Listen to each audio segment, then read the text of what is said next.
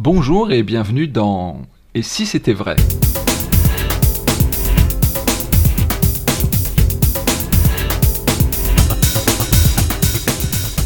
Et si c'était vrai, podcast magique avec euh, Dominique Duvivier qui est de retour avec nous. On est très content. Bonjour Dominique. Bonjour Lionel.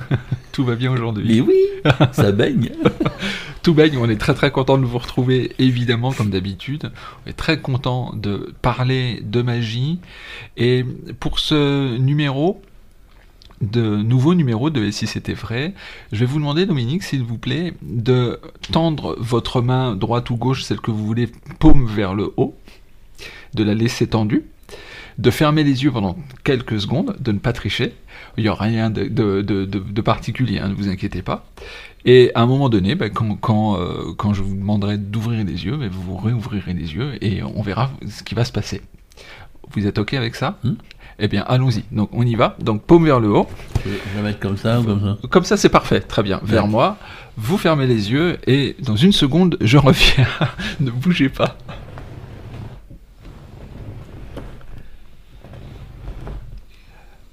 Voilà, Dominique, vous pouvez ouvrir les yeux. Et euh, je vais vous demander de décrire la situation. Tel que je vois là? Absolument. Eh ben, le plus non. basiquement possible. Ouais, bah, j'ai donc ma main que tu m'as voulu que j'étende. Donc elle est étendue, les doigts serrés, et tu as mis un petit écrin, euh, genre une petite boîte. euh. Moi je pourrais mettre une Duvier Conbox là-dedans sans problème, mais disons que c'est pour mettre une bague euh, dedans. quoi. Voilà, exactement. Bah, je vais vous demander d'ouvrir cette petite boîte. Alors, à C'est l'int- le fruit d'or. à l'intérieur, donc un petit objet. Euh, bah, vous l'avez dit, un petit objet qui représente le fruit d'or. Et alors, je veux, je- tout de suite pour vous mettre à l'aise, j'ai demandé l'autorisation à Claude euh, pour, pour faire euh, ce petit scénario. hein. D'accord. Donc euh, il a, il a euh, accepté. Il m'aurait dit, euh, j'aurais pas accepté il y a quelques années, mais aujourd'hui, euh, aujourd'hui c'est le cas, donc on peut en parler librement. D'accord. Euh, donc voilà, j'aimerais déjà que on, on- situe un petit peu cette, cette tradition qu'est le fruit d'or, et puis que vous décriviez quand même ce qu'il y a dans le, le petit écrin, euh, que tout le monde sache de quoi il s'agit. Oui. Alors donc dans cet écrin, euh, donc c'est pas une bague. C'est un petit truc en, enfin, qui ressemble à de l'or, mais je crois pas que ça en soit. Donc c'est euh, couleur pins, en or. fait. Comment C'est- un pins en fait. Ouais, c'est un pins exactement. Et ce pins, euh, on voit, enfin, c'est dessiné, enfin c'est un bout de truc, euh, je sais pas comment dire. Moi je suis pas bon, tu vois ça. Enfin, on dirait que c'est deux petites feuilles Voilà, et puis une grappe de raisin. exactement. Et comme c'est un pins, là c'est le pins euh, balèze, parce que toi tu as, la version, euh, parce qu'il y a eu plusieurs versions avec La version de luxe. Toi tu as la version de luxe que j'ai aussi, euh, aimantée. Oui. Hein, où donc tu peux mettre ça euh, sur ta chemise ou sur la veste, et puis tu mets l'aimant derrière, comme ça ça fait tenir le pins. Voilà. Et donc ça c'est un peu le, le truc de ralliement des fruits d'or de Montaneuf. Ah, Alors, attends. Les d'or de Montaneuf, donc, euh, ont été créés par Fred Caps et Claude Rix, euh, je dirais dans les années 50-60. hein, je dis ça de mémoire parce que je ne suis pas euh, un super balèze au niveau des, dates par rapport à ça. Mais enfin, je pense que ça doit être à peu près dans ces eaux-là. Euh, Fred euh, était donc très copain avec Claude Rix. Ils se rencontraient souvent, notamment euh, à Reims, puisque Claude habite Reims, et euh, notamment euh, dans la petite maison que Claude a- avait achetée en plus de, de l'appartement qu'il a à Reims même, parce que là c'est un peu plus loin, hein, je ne saurais pas dire exactement, c'est un bled. euh, on est au cœur des vignes. au cœur des vignes, ouais. Je sais y aller parce que j'ai mon GPS qui m'y amène, mais je ne saurais pas y aller euh, de mémoire. C'est assez paumé, hein, Ouais, c'est assez paumé. Il y a quand même l'électricité, mais je sais pas s'il y a eu toujours l'électricité. Il n'y avait pas d'eau. Ah oui, il n'y avait pas d'eau. Bon, c'est quand même un truc un peu spécial. Et donc, ils se réunissaient souvent tous les deux. Et euh, ils y prenaient plaisir. Et euh, un jour, euh, euh, Claude a dit à, Fred, ou Fred a dit à Claude, ou les deux se sont dit, tiens, ça pourrait être sympa finalement qu'on formalise un peu euh, ces réunions, et, ça serait bien si on, on constituait une espèce de club, une espèce de, société un peu secrète. Bon, pas du tout euh, à but euh, de faire des choses malsaines, mais on pourrait se réunir comme ça chaque année et, faire quelque chose euh, de magique. Et euh, le hasard, c'est encore une fois plus ma version, ça ne voit pas être exactement ce qui s'est passé, mais enfin, dans l'idée, ça va être à peu près ça. Ils se sont dit, tiens, ce qui pourrait être bien, c'est d'organiser une espèce de concours qui sera un peu informel, où il faudra avaler un couteau. Alors, euh, bah, il y en a un qui a fait le couteau classique, tu sais, où tu prends, tu mets tes deux mains euh, euh, comme ça, jointes, et puis tu, prends le couteau et tac, tu, fais mine de l'avaler. Et puis finalement, on croit que tu l'as avalé, alors qu'en réalité... il est lapé. Il est lapé, voilà. Un autre a fait une autre version, et ils ont décidé, tiens, ça pourrait être sympa de faire chaque année, d'ordonner un nouveau fruit d'or, et ça pourrait être une grande figure de la magie euh, du monde. Ça peut être français, européen ou américain ou japonais. Et euh, après, il, en restait un problème, c'est euh, mais comment on va appeler cette confrérie? Et il se trouve que sur la table, il venait de déjeuner, tu vois, et il y avait une bouteille d'huile hein, qui est qui s'appelait Fruit d'or. Et euh, Fred Caps, ne connaissant pas du tout euh, cette marque, bah tiens, on pourrait appeler ça le fruit d'or. et comme il se trouve qu'ils étaient à Montaneuf, oui. et ben, c'est devenu la confrérie du fruit d'or de Montaneuf. Et donc à partir de là, hein, je te fais juste ça, et après il y a eu chaque année des gens très prestigieux comme euh, Franck Garcia,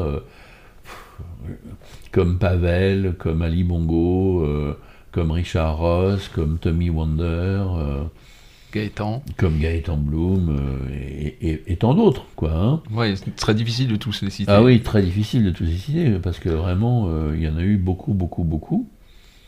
Ce qui est dommage, je ne sais pas s'il faut parler de ça maintenant, mais bah, c'est que il y a eu, ça a été vraiment une décimation les dernières années là, tu vois, parce qu'on a perdu Ali Bongo, euh, dans la foulée, euh, on a perdu Tommy Wonder, Richard Ross, euh, je te dis ça à 2-3 ans près, mais enfin c'est quand même pour moi un peu presque dans les 2-3 mêmes années, même si c'est pas vrai. Moi ça m'a donné vraiment cette impression. Oui, qu'il y a eu une vague terrible. Et puis il y a eu Ali Bongo, et je pense qu'Ali. Et Pavel aussi. Et Pavel, bien sûr. Pavel et Ali, je crois que ça a été le coup de grâce pour Claude, euh, psychologiquement, parce que euh, moi je sais que je fais partie du fruit d'or euh, depuis quand même de longues années. Hein. par exemple, tu vois, ça me vient, parce qu'on en parlait dans une émission précédente, du magnifique coffre dont tu m'as posé des questions sur mon running gag. Bah, ce magnifique, magnifique coffre, pardon, a été fabriqué par un type qui s'appelle euh, Chapelier, qui faisait partie du Fruit d'Or. Euh, c'est lui qui m'a fait ce coffre. Et ce type que vous ne connaissez pas, mon cher Lionel. Non, non. Euh, et qui est certainement pas très connu des gens à qui je viens de le lire à la seconde, c'était quand même le mec, ou un des mecs, qui fabriquait tout le matériel de Fred Caps. Ouais. Fabriquait notamment ses pièces truquées et, des choses de, de genre. Et, j'ai la chance et, l'honneur qui m'ait fabriqué ce coffre, qui est donc pour moi une pièce euh, assez unique. Quoi. Ah oui. Ah, c'est magnifique en plus. Euh, et, et, donc, ce qui est très, très intéressant, donc euh, le, fruit d'or, c'est annuel. Et chaque, chaque année, Claude, au départ avec Fred, et puis quand Fred a disparu, entre parenthèses, on parlait d'alcool, on parlait d'alcool dans l'émission précédente, il y, a quand même une autre motivation au fruit d'or. C'est vrai. au fruit c'est l'alcool. Ouais, c'est vrai.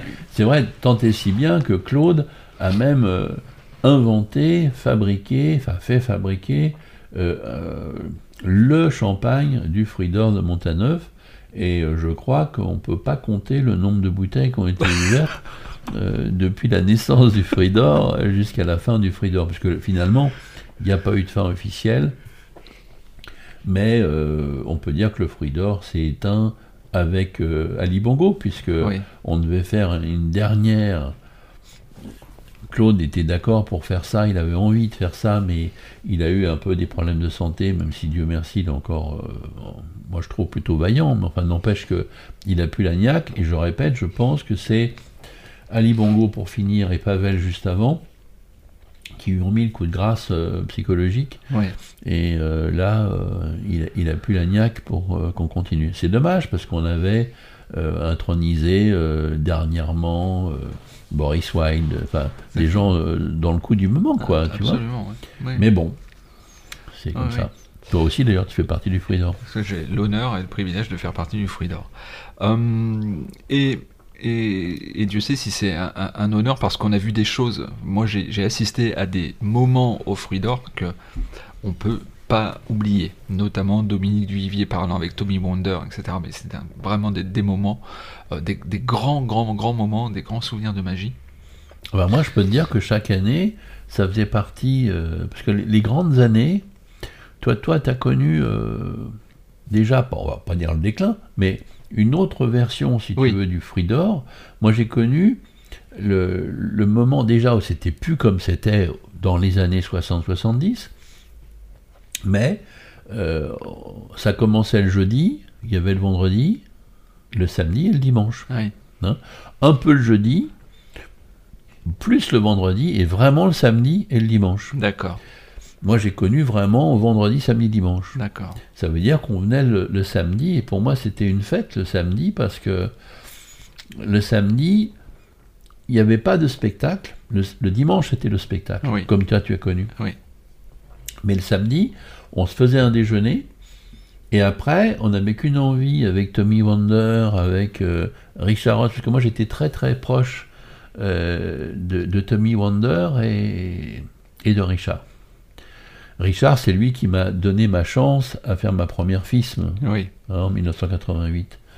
Il a toujours cru euh, dans mon talent. J'ai toujours adoré ce mec. C'est vraiment un mec super.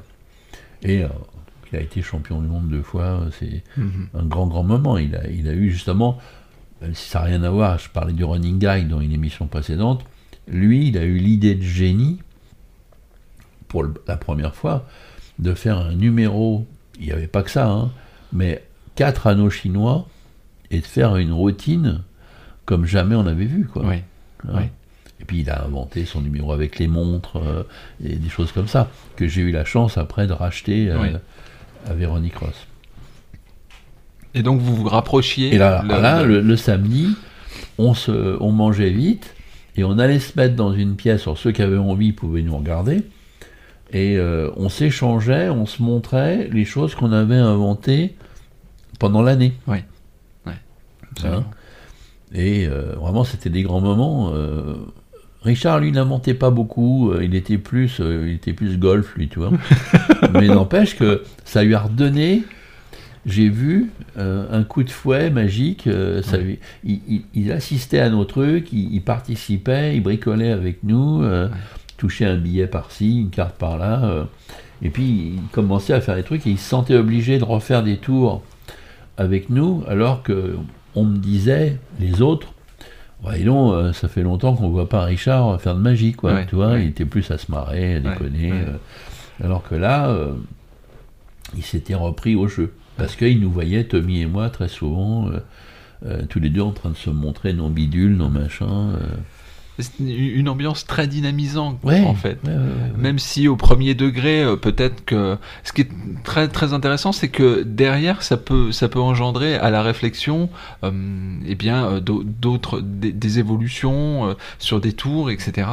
Et l'ambiance était enfin, l'ambiance était absolument exceptionnelle. Oui, exceptionnelle. Et puis un des trucs qu'il faut vraiment saluer de, de Claude Rix, c'est qu'il y a, comme tu dois le savoir, beaucoup d'inimitié euh, dans le monde magique, comme d'ailleurs dans tous les domaines du monde, hein. mais en particulier dans le monde magique, c'est quand même euh, assez euh, énorme, bah, il a quand même réussi, lui, euh, à faire venir Absolument. des gens de, on va dire, d'obédience très différente. Ah oui, hein, oui, euh, oui, mais il arrivait, alors évidemment, on n'était pas forcément à se taper sur le ventre tous ensemble en même temps. Enfin, n'empêche qu'il arrivait à déplacer des gens de toute l'Europe, voire d'Amérique, hein, euh, dans ce le, trou perdu, tu vois, de Montaneuf. euh, Vraiment perdu. hein. ah oui, vraiment perdu, où il n'y avait rien, rien. Mais il n'y a toujours rien d'ailleurs, hein, parce que ça existe toujours. Euh, mais n'empêche que tu voyais, moi j'adorais ça, toi. Tu arrivais avec ta voiture, et selon le, le jour ou l'heure où tu arrivais, tu voyais un, un cortège de voitures Exactement. avec des plaques minéralogiques de tous les pays du monde, tu vois, qui venaient là euh, pour passer trois jours à, à se montrer les trucs, et en plus, dans un climat de bonne franquette, Oui, comme jamais j'ai vu ailleurs. absolument. Absolument. C'est vraiment extraordinaire. ouais, une très très belle organisation et tout ça était très très simple Oui, et euh, organisé par euh, ben, Marie-Thérèse, bien sûr. exactement. la femme de Claude et, et Claude Rix et, et toute, euh, toute son artillerie d'amis qui l'aidaient pour ça. Donc voilà, je, je voulais parler de ces moments-là parce que au niveau magique, c'est intéressant de savoir que un, il y avait un exercice de un exercice de style sur le fait maintenant il va falloir trouver quelque chose parce que c'était quand même le postulat de départ Oui. pour les pour ceux qui étaient nommés au fruit d'or trouver une nouvelle routine sur la base de j'avais un couteau Voilà, exactement. On avale un couteau, et sinon tu n'es pas intronisé. Et une fois que tu es intronisé et que tu as avalé ton couteau, il y avait une espèce de juré euh, euh, dont tous les membres du Fruit d'Or participaient, et euh, on délibérait avec le nouveau Fruit d'Or qui postulait, qui était assis sur une chaise mais de dos par rapport à nous, c'était très protocolaire, mais en même temps c'était pour s'amuser. Et on, on parlait pour qu'il entende. Alors oui, non, ça c'est pas bien, parce que là il a fait ça, mais euh, c'est pas bon. Non, je pense qu'on va pas pouvoir le prendre. Tout le monde disait ça à chaque fois, c'était rituel. Finalement, on le faisait venir et on lui demandait euh, Mais alors, est-ce que tu as eu recours à un compère? Non Est-ce que tu as eu recours à ci, à ça? Bon. Et n'empêche qu'on a vu des choses exceptionnelles. Oui, oui. Moi, il y en a une parmi d'autres qui m'a vraiment marqué, c'est euh, comment Ali Bongo a avalé son couteau. Bah lui, l'idée de génie qu'il avait eue, c'est de prendre un couteau, un vrai couteau, et prendre un verre, et dans ce verre, il prend de l'acide sulfurique, Ouais. il verse l'acide sulfurique dans le verre, alors tu vois la fumée, machin, et tu vois le, verre- le, le- le couteau qui est mis dans le verre, tu vois le, le truc qui se dissout, et maintenant il prend le verre et il boit, et comme ça il a avalé un couteau. C'est génial. C'est génial. C'est génial. Ali, il avait des idées, chaque année il nous, il nous trouait le cul, si on peut dire, avec des choses incroyables. Quoi. Ouais, ouais. Euh, J'ai beaucoup. euh, euh, en plus, c'est très exubérant, Ali Bongo. hein. donc, Ouais, en effet. Alors, euh, moi, je ne l'ai pas vu, euh, pour le coup. euh, cette, cette intronisation-là, j'y étais pas encore. Et moi non mais- plus, je l'ai pas vu, mais il m'avait raconté. J'imagine, voilà, la fumée partout. euh, Ouais, etc. non, mais je trouve que le, le concept est. Et, et le concept est extraordinaire Ah parce ouais. que c'est permet de, de prendre un biais pour arriver au Ah final euh, à, à, à, à être dans les clous du protocole. Ali était vraiment un, un génie parce que il n'était pas technicien, ni de scène, ni de salon, ni de close-up, mais il, arrivait toujours. Pour moi, c'est, je pense que Gaëtan serait d'accord avec moi. euh, Gaëtan s'est beaucoup inspiré d'Ali d'une certaine façon, dans le sens que quand Ali te fait un truc, que ce soit un tour de carte ou que ce soit une grande illusion, euh, ça a l'air un peu de fait de briques et de broc. Oui, Mais quand il te fait son truc, tu comprends pas quoi. oui, oui. oui. 9 fois sur 10, tu te dis putain, j'ai pas compris. Ou alors tu dis ah ouais ouais. Et comme souvent il l'expliquait, parce que tu lui demandais, et, il, euh, t'expliquait, il n'y a pas de problème. Mais c'était pas du tout ce que tu avais pensé. toi. Il avait une idée de fou. Et je trouve que Gaëtan, c'est un peu ça oui. aussi. Et alors, euh, travaillons un peu sur ce, sur ce couteau. Vous, vous pouvez décrire, vous, euh, l'idée que vous, avez, que vous avez eue pour, euh, pour avaler votre couteau? Oui. Moi, mon, mon couteau, ça a été euh, d'aller chez le nôtre Oui. et j'ai fait fabriquer un couteau suisse en sucre. C'est- machiavélique. Incroyable. Donc, euh, ça n'a pas été simple de décider, euh, tu vois, les, les cuisiniers de chez le nôtre euh, de faire ça, mais ils m'en ont fait. Ils m'ont fait 5-6 Exemplaire exemplaires. parce qu'il fallait quand même que je répète. Oui, vois. oui. Et bah, ils étaient magnifiques, quoi, tu vois, mes, mes couteaux, donc je les répétais une fois ou deux, j'en avais encore deux, trois. Ils s'étaient mis dans un truc isotherme pour pas que, euh, tu vois, parce que le sucre, pour pas que ça... hein. Oui, parce que c'est l'été, hein, le, Ah bah oui, ça se passe En toujours plein en, été. en plein été, et souvent il y a un cagnard pas possible, tu au vois. mois d'août, oui. Donc j'avais prévu mon truc, euh, j'avais demandé à, à le nôtre comment euh, on pouvait faire. Donc j'avais mon truc isotherme, un peu comme si c'était de la glace. On a emmené notre machin. J'avais trouvé donc un système où j'avais plusieurs couteaux sur la table, dont un couteau suisse. Un vrai donc, Un vrai. Mhm. On donnait à examiner les couteaux, euh, machin. euh. et puis finalement, tac, je fais un change, parce que j'ai- forcé le couteau suisse normal à quelqu'un de normal. D'accord. Et une fois que le. J'avais essayé de faire un forçage qui était un peu euh, vicieux pour pas qu'on on se dise, ah bah d'accord, euh, toi, c'est. Il y a sûr. eu un échange de faits, enfin un forçage de faits. Après, tac, un échange pas trop nul. Et maintenant, pour eux, comme il était vraiment identique, tu vois, eh ben, je me retrouve avec ce couteau fermé, parce qu'il il était le truc en sucre mais fermé. Oui. Parce que quand il était ouvert, c'était moins bien. J'avais fait faire une autre version avant, D'accord. et c'était pas beau. Donc Oui, j'avais fait faire plutôt quand il était fermé. Ok. Donc ça donnait vraiment l'impression fermée du, vraiment du couteau suisse qu'on avait vu juste avant, qui était ouvert. Je vois. D'accord? Et donc après, tac tac, je prends le machin, et hop, j'ai commencé à croquer. et là, ah bon, euh, et ta ta ta ta ta, hop, je me suis tapé le machin, et ben voilà, j'ai ava- j'ai le couteau avalé, quoi. Couteau mangé. Il y a un autre truc d'Ali, puisque c'est pas pareil, lui il l'avait bu, Oui, oui. moi je l'avais mangé. Exactement. Mm. Euh, Gaëtan l'a mangé également. Oui, il l'a mangé également d'une autre façon. Parce que lui, il mettait dans un grand sandwich. D'ailleurs, on, l'a fait une- on a fait une vidéo VHS à l'époque de ça, qui, s'est très bien vendu. Euh, un grand, grand sandwich qui faisait, euh, je sais pas combien, euh, 40, 40 50 cm, tu vois. Et alors, c'était drôle parce qu'en plus, euh, il commençait à. Il mettait ce couteau dedans. Oui. Donc tu voyais la lame qui dépassait, il fermait, euh, ah, évidemment on va pas manger comme ça, c'est pas possible. Euh, non, on va mettre un petit peu de ketchup. Alors puis il commençait à sortir du ketchup, il mettait un peu de ketchup, puis finalement il mettait de la moutarde, puis finalement de la mayonnaise, puis il y en avait Oh, partout dans tous les sens.